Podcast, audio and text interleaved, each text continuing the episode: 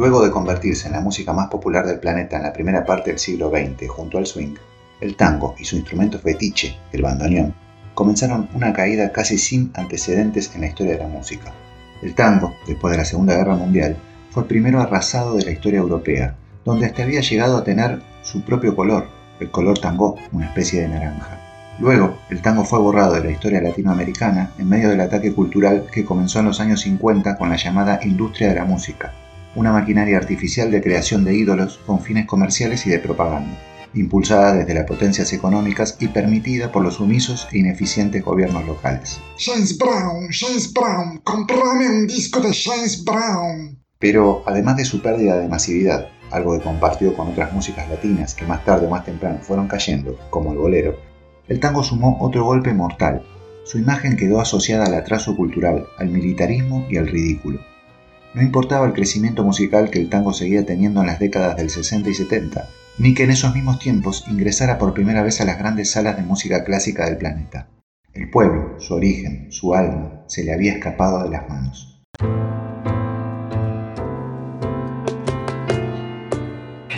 Bienvenidos a Cambalache, la historia del otro lado de la historia. Un espacio para deconstruir la historia, sus olvidos y malos entendidos, sus personajes, su música y sus libros. Soy Gabo Merlino y podés seguir este podcast por todas las plataformas, los estrenos en el canal de YouTube y las novedades en mi Instagram arroba Gabo Merlino. Si estás viajando, déjame acompañarte.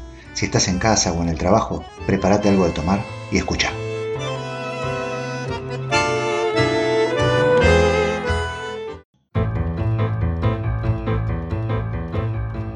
El mundo de los tangueros es hoy una minoría, como tantas minorías en el mundo hay. Muchos de los músicos de las nuevas generaciones están en él solamente por legado familiar, si no ni siquiera se hubieran enterado que el tango o el bandoneón existen. Lo llamativo de esto es lo siguiente. Imagínense que dentro de 30 años pocas personas supieran lo que es el fútbol, y menos todavía recuerden que Messi o Maradona pasaron por el planeta. Es casi imposible de imaginar hoy que un deporte tan popular pudiera desaparecer de la mente de las personas. ¿Qué tendría que pasar para que eso sucediera? Lo único que podría lograr una cosa así tan rápido sería una decisión política de los poderes de turno. Por ejemplo, que todos los gobiernos prohibieran el fútbol. El tango, sin embargo, vivió un fenómeno así desde mediados de 1950. De ser la manifestación cultural absoluta de un pueblo, al punto que cada personaje de la ciudad o cada producto famoso tenía su propio tango, en pocas décadas desapareció del imaginario de la gente. ¿Podría haber sido esto posible sin ataque cultural? Por eso nos robaron la final en el Mundial 90.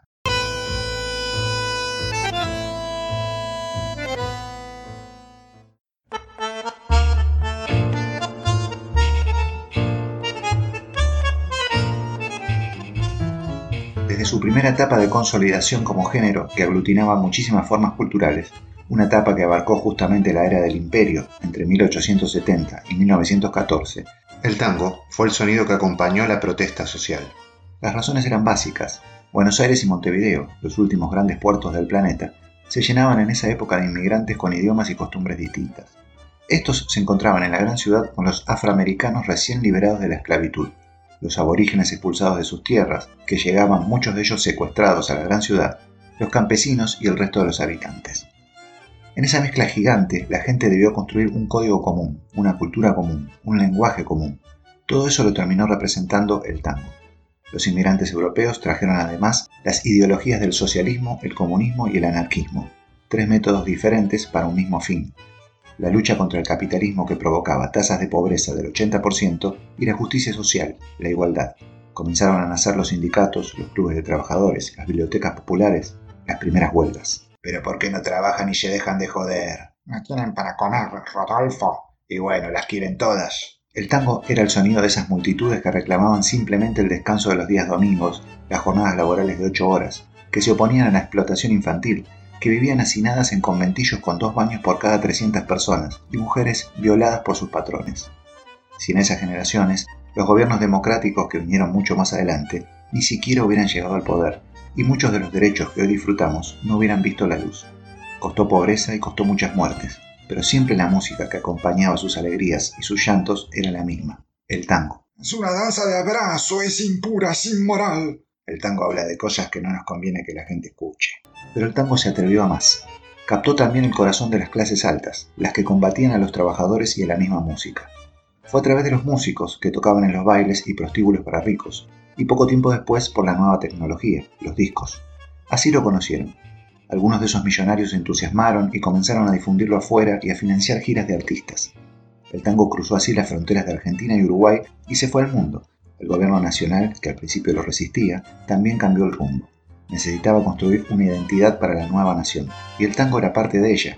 Comenzaron así desde aproximadamente 1905 a mandar a Europa y Estados Unidos productos autóctonos como partituras y discos de tango. El tango comenzaría así a conquistar Europa. ¿Y por qué no mandan empanadas mejor? Porque en el barco se pudren, Matilde.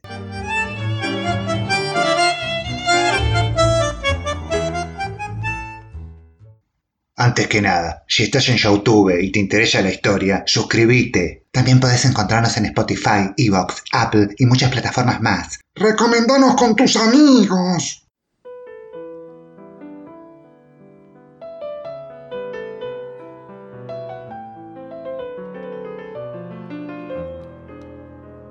Ella no creía en un mundo de hombres y mujeres, en las supuestas leyes naturales de las que aún no encontramos los papeles. Ella fue todo junto.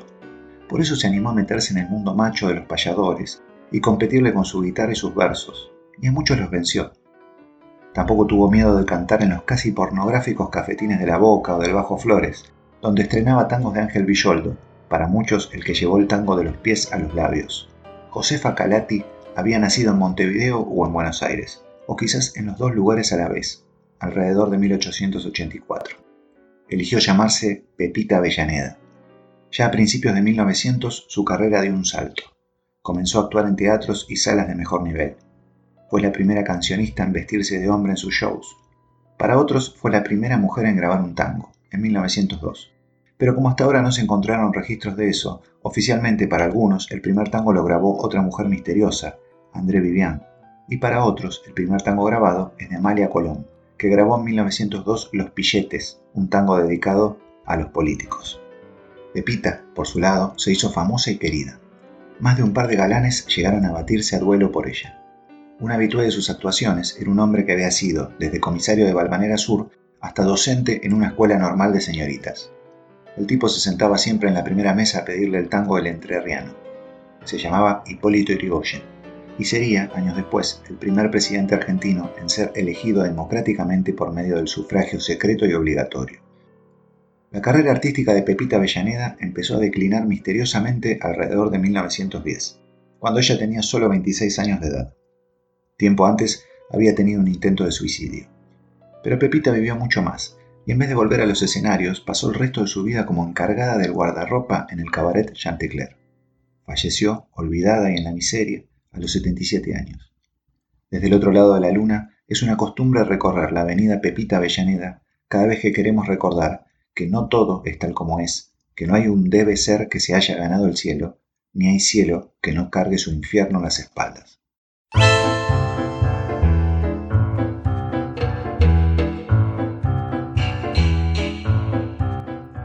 tango, con su danza de abrazo, significó desde principios de 1900 la rebeldía de las costumbres en Europa, una Europa todavía metida en la rígida moral de la era victoriana del siglo XIX.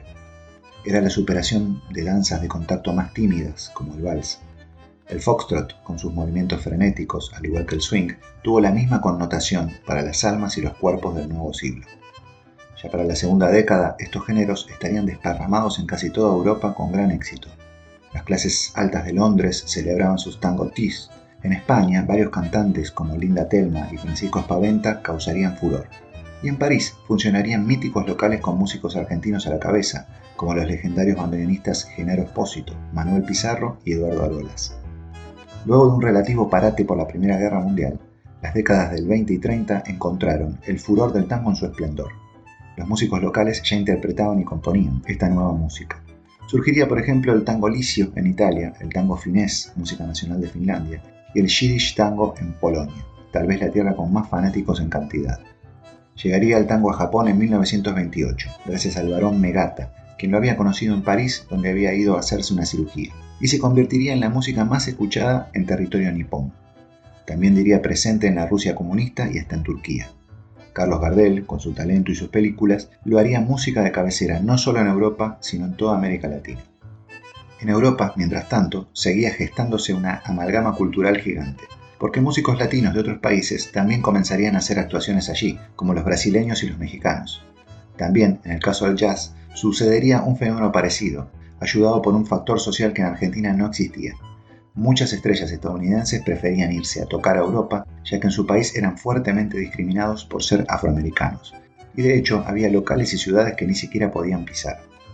Ese hecho, sumado a la depresión económica de 1929, que dejó a muchísimos sin trabajo ni contrato discográfico en Estados Unidos, motivó las giras al viejo continente. París se convirtió en ese entonces en uno de los epicentros de locales y teatros que reunían y combinaban músicos de swing y tango, un sincretismo cultural que, de no haber mediado la Segunda Guerra Mundial, podría haber llegado lejos. Era común entrar en un local parisino y ver actuar en el mismo escenario a Bing Crosby con Paul Whiteman y un rato antes o después al compositor de Malena, el argentino Lucio de Mare. El guitarrista de cabecera de la cantante Josephine Baker era un argentino que se las arreglaba tan bien con el tango como con el jazz. Oscar Alemán. También eran habituales las giras del yacero Duke Ellington, adorado en el continente, así como las de la orquesta de tango de Francisco Canaro, que logró un éxito sin precedentes en la ciudad Luz.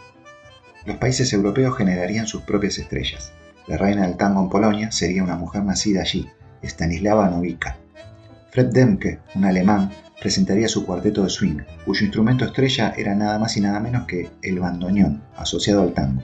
La lista es interminable. Y James Brown no tocaba tango, James Brown. La Segunda Guerra Mundial marcó el fin de esta era. Fue un evento desastroso, no solo por las millones de muertes, récord en la historia mundial, y las primeras bombas atómicas, sino porque además causó una destrucción cultural sin precedentes en la historia moderna. En primer lugar, los artistas tuvieron que volverse a sus países. Para 1940 ya casi no quedaban ninguna de estas estrellas en el continente europeo, y los que lo hacían ya no tenían casi trabajo. Otros peleaban y morían en la guerra reclutados por los ejércitos de sus respectivas naciones. Los pocos que decidieron quedarse, como el Tano Genaro Espósito, uno de los más importantes y exitosos difusores del tango argentino en Europa, la pasaron fatal. El Tano Genaro sobrevivió en Francia con sus ahorros ya que no tenía dónde trabajar. Ya para 1943, cuando se le acabó el dinero, tocaba el bandoneón para sobrevivir en los barquitos turísticos de París, y los soldados alemanes le pagaban con restos de comida. Falleció un año después a causa de una neumonía aguda. Su cuerpo no aguantó el hambre y el frío. En segundo lugar, países como Italia, Alemania y Japón fueron prohibiendo el jazz, por ser la música representativa de Estados Unidos. Y además, los alemanes usaron el tango con oscuros fines. En muchos campos de concentración obligaban a músicos judíos a tocar tangos en el momento de enviar a sus compatriotas a las cámaras de gas. Uno de los que más sonaba era el tango Plegaria, de Ernesto Bianco. Otro, la comparsita, los judíos, en especial los polacos, eran devotos del tango. Era una música que en general sabían tocar. Los nazis, por su parte, también eran adoradores del tango. Ernesto Bianco fue, con su orquesta, el primero que se lo hizo escuchar a Hitler, Goebbels y colaboradores en vivo, en los años 30.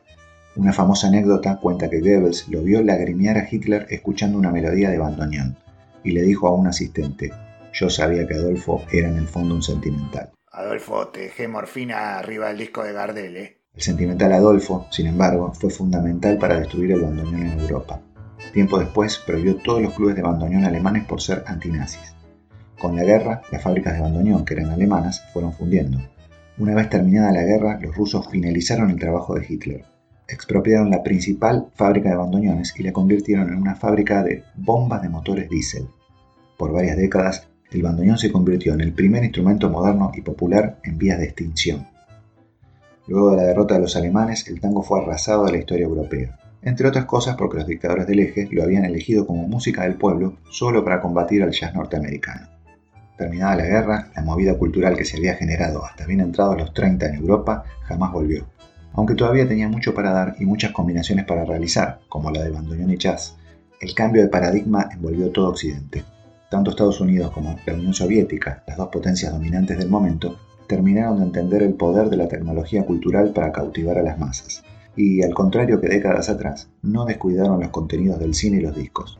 El poderosísimo Hollywood comenzaría a cercenar fuertemente a producciones y artistas con ideologías contrarias al sistema, y estimular industrias culturales de países aliados como México y Brasil, ya que Argentina, por su neutralidad en la Primera y Segunda Guerra Mundial y otros conflictos de intereses, como la Guerra del Chaco de 1932 a 1935, no estaba en esa lista.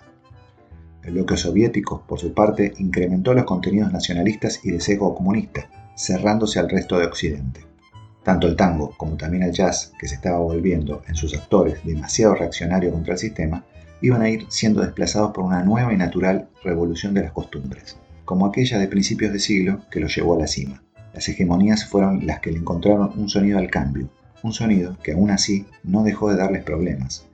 Nacía el rock, pero eso ya es parte de otra historia.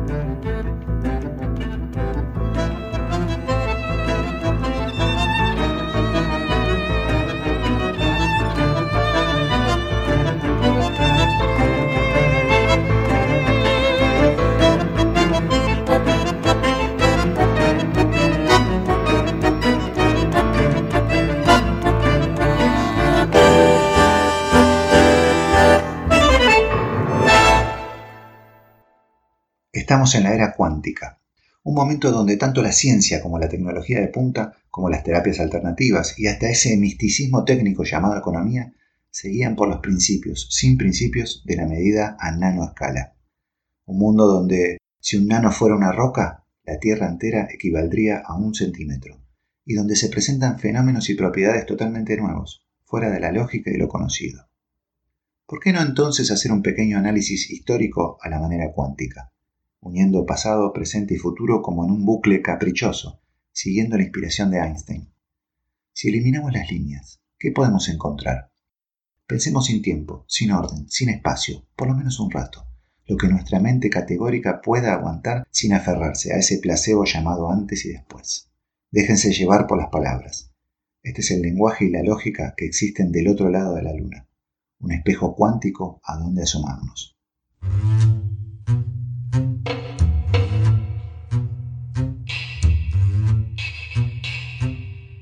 Quizás en ese espejo veremos a un tal Hans Fugger tomando un café en un barcito perdido del viejo barrio de San Telmo. ¿Quién era Hans? Un hombre que en 1367 apareció de la nada en Alemania y formó una familia y una dinastía de negocios, hasta que su nieto Jacob se transformó en el hombre más rico del siglo XVI. Sí, Jacob Fugger será el más exitoso de los primeros capitalistas de la historia moderna, el que, entre otras cosas, vivirá de prestarle dinero a la iglesia y las monarquías, financiar guerras y varias campañas a América y la India, y poner a Carlos V de emperador gracias a su dinero, que dejará fuera de juego a Francisco I. Sin Fugger, la invasión a América no hubiera sido tan fácil. Sin el odio que generaba Fugger, la revolución protestante se hubiera demorado más, y con ella tal vez la revolución industrial también. En el espejo cuántico podríamos ver alguna prostituta de New Orleans en 1870. Pongámosle de nombre Mary, la misma cuya braga mágica inspiró los primeros racks.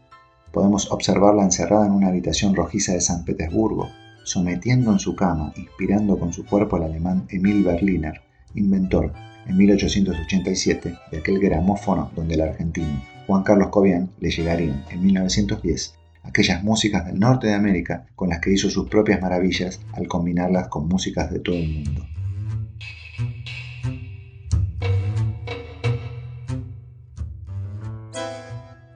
O también podríamos ver a un campesino yoruba del siglo VI, cuyas manos azules del sol nigeriano juegan el último truco de la noche contra los ojos adormilados de Aníbal Troilo, el bandoneón mayor de Buenos Aires, mientras James Watt no termina de aprender las señas del juego y Enrique Discépolo sigue con su mala costumbre de vivir a apio y whisky. Pongámosle, por otro lado, que aquel yoruba africano llegó al mundo en el año 517 de nuestra era. ¿Sabría que, al enseñarle con las palmas a sus hijos diversas células rítmicas conocidas como hemiolas, lograría que miles de americanos hicieran un mundo de belleza sonora más de mil años después? Algunos de sus descendientes pasarían sus conocimientos a los africanos del norte, y estos los llevarían a las músicas del medioevo, en el sur de Italia y Francia, y otros, los chosnos de sus chosnos, serían llevados al puerto de Angola y desde allí a América a ser esclavizados. Sus descendientes guardarían esas semiolas como la única y preciada foto familiar, mostrándolas orgullosos por las calles de las ciudades americanas. James Watt conversa en nuestro espejo con Polo. No lo hagas, piensa decirle a Enrique. No inventes la máquina de vapor. Recién estamos en 1769, espera un poco pero no se lo dice, porque sabe que si lo hace, él mismo no existirá después, mañana, ayer. Sueñan también una frase que mucho tiempo después diría el gran Felisberto Hernández. Quizás la única razón válida del progreso debiera ser simplemente evitar el dolor. ¿Es el progreso la tecnología de la inmortalidad, la innovación, la dominación de la naturaleza? ¿O tan solo el progreso debería ser la búsqueda del equilibrio y la felicidad interior? Sin embargo, ambos se olvidan la frase en la mañana y la entierran en su tristeza. Watt sigue su curso. Es así que comienza, gracias a James, entre otros, la revolución industrial en Inglaterra. Hans Fugger, la prostituta Mary y el Yoruba, de quien algunos dicen que se basó la leyenda del dios Oduduwa, justificaron entonces su existencia. Quizás eran seres aburridos del año 3000, quienes ayudados por la tecnología de su época, decidieron viajar por el tiempo y cambiar su pasado un pasado donde un rey francés, Francisco I, era el emperador del Sacro Imperio, en lugar de Carlos V, donde los portugueses se quedaban con Sudamérica y en el Río de la Plata se hablaba su idioma, o quizás francés, o una mezcla de ambos, donde las semiolas, la conjunción de ritmos regulares e irregulares que marcaron toda la música popular de Occidente, se hubieran perdido en el tiempo, o donde los racks y los stomps, que luego derivarían en el jazz, sonaran poco interesantes, desapasionados, fue por eso tal vez que viajaron. Primero Hans Fugger, luego la enigmática y sensual Mary, y antes el pardo africano. Una vez que no fue Watt el responsable de la destrucción del progreso, querido Guille había otro viajero del 3000, el que arribó a Egipto, a la Alejandría de los griegos, 300 años antes de Cristo. ¿Habría un Cristo en su línea temporal? Ese viajero se hizo llamar Tesibio e introdujo dos variables que cambiarían la historia para siempre. Diseñó el órgano de tubos, padre del fuelle de los instrumentos de lengüetas libres como el acordeón y el bandoneón, y también el primer prototipo de la máquina de vapor.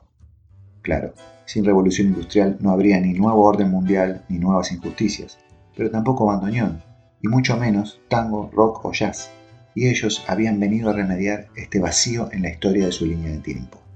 En su oficina de la Matrix del año 3000 eran simples perdedores, se intuye, necesitaban calor en sus vidas.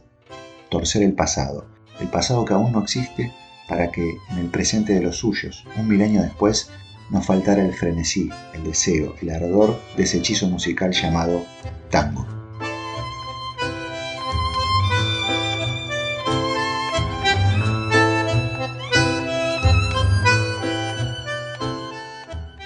El tango y el Río de la Plata construyeron también su propia lengua, el lunfardo.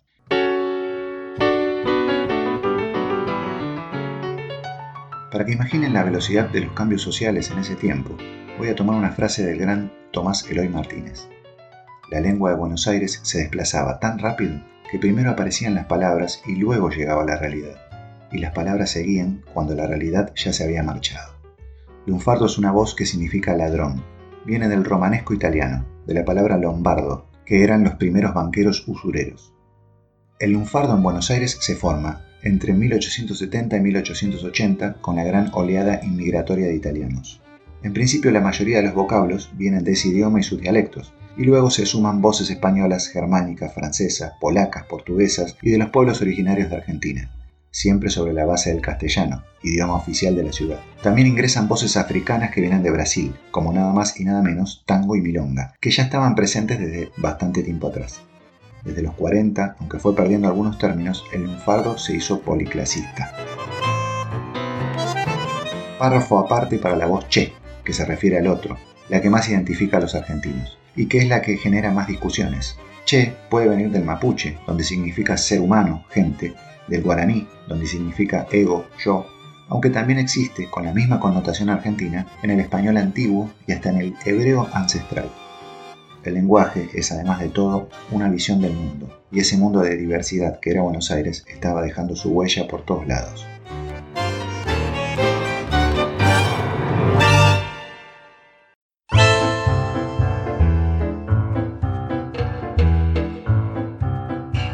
El tango, como toda música y como toda forma cultural, tuvo su etapa de niñez, su maduración y su etapa adulta. Tangos favoritos son Hacerle el rulo a la vieja o El fierrazo. Ojo, que Tocame lo que me gusta tiene una melodía muy bonita. En los comienzos, a las letras llenas de malas palabras y referencias sexuales, también las acompañaban otras letras, pero estas con crítica social.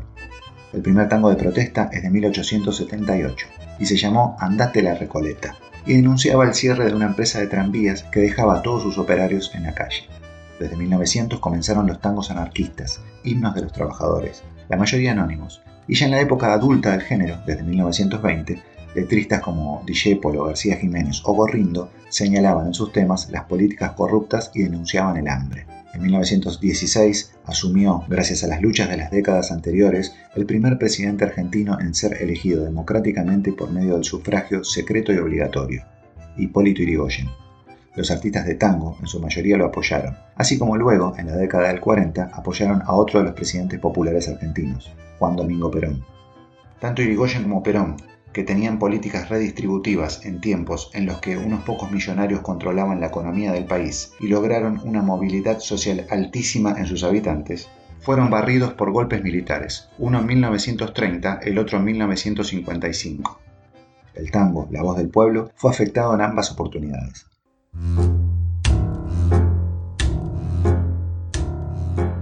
Luego del primer golpe, en 1933, nace el Reglamento de Radiocomunicaciones, y con él empezó el camino de prohibir el lunfardo de las letras de tango, algo que era como sacarle el alma al género. La prohibición continuó hasta 1949, luego de una famosa reunión entre Perón y varios de los autores más célebres. Pero el segundo golpe militar fue mucho peor. La dictadura, apoyada por las potencias imperialistas, comenzó una política de despopularizar a la gente, desperonizar al pueblo. En la música, al sonido que se le apuntó fue al tango, sacándole espacios de difusión y a muchos de sus artistas más famosos que fueron prohibidos, como los cantantes Hugo del Carril, Tita Merelo o Nelly Omar, entre tantos otros. También fueron encarceladas, perseguidas o torturadas muchas personas que hubieran demostrado afinidad con el peronismo, y otras debieron exiliarse, como la legendaria actriz española Lola Membrives, cuyo nombre lleva hoy uno de los principales teatros de la ciudad, y quien fue, además, una de las pioneras en grabar tangos en 1907. Por su lado, el cine, gran difusor de la música nacional, se quedó sin financiamiento estatal, en una época en la que era casi imposible realizar una película sin la ayuda del Estado. Los resultados con el correr de los años fueron catastróficos para la cultura nacional. ¿Y James Brown? ¿Qué le pasó a James Brown? El Club del Clan fue uno de los programas de televisión más vistos de la década del 60 en Argentina. Las juventudes de la época se criaron con el mensaje de emisiones como esa, la más popular entre muchas otras que existían. El programa había sido creado por los directivos de la estadounidense RCA, la empresa discográfica más importante, con el fin de promover a sus jóvenes artistas y con la ideología de que un tema musical debía durar un verano. Cada uno cantaba un género distinto y tenía un estilo propio, pero además de eso actuaban. Los más simpáticos y ganadores eran justamente los que cantaban músicas comerciales cuya influencia estaba fuera del país. El personaje del tanguero Raúl Cobian, en cambio, era el del matón perdedor.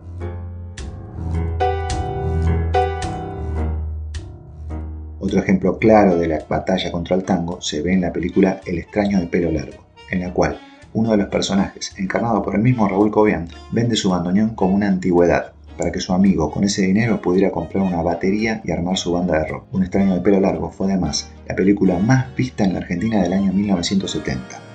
Hay que tener en cuenta que en esa época había solo cuatro canales de televisión y el cine como vías masivas de difusión, a diferencia de hoy, donde a los cientos de canales se suman todas las plataformas de Internet. El poder del mensaje era enorme y concentrado. El bandoneón es subversivo. En la calle, las nuevas generaciones de los 60 y 70 comenzaron a odiar al tango, asociándolo por influencia mediática con lo viejo, con el atraso y el conservadurismo. En los 80 fue peor. Las generaciones de su época, en su mayoría, desconocían totalmente al género. Nos quedamos sin bandoneonistas, sin festivales, la caída fue vertiginosa. 1949 fue el último año donde un disco de tango terminó entre los más vendidos. Desde ese momento hasta hoy, jamás un disco de tango volvió a lograrlo. Más de 70 años de no tener un disco entre los más vendidos es demasiado para la música que representa la cultura de un país en el mundo y despierta muchos interrogantes. Pasemos la velada en paz, no hablemos de política. Pero todo es política. Es un zurdo ese, un comunista el tango renació desde los 90, cuando volvieron sus espectáculos a los teatros populares europeos, americanos y asiáticos, y cuando las generaciones jóvenes en Argentina lentamente volvieron a escucharlo, a tocarlo y a bailarlo. Los distintos gobiernos democráticos ayudaron tibia pero decisivamente, apoyando por ejemplo la creación de la Academia Nacional del Tango, el Festival de Tango de Buenos Aires y la Orquesta Escuela de Tango, todas iniciativas de particulares que recibieron el apoyo financiero e institucional del Estado. Es que el tango nunca había muerto, solo estaba esperando agazapado. Continuará.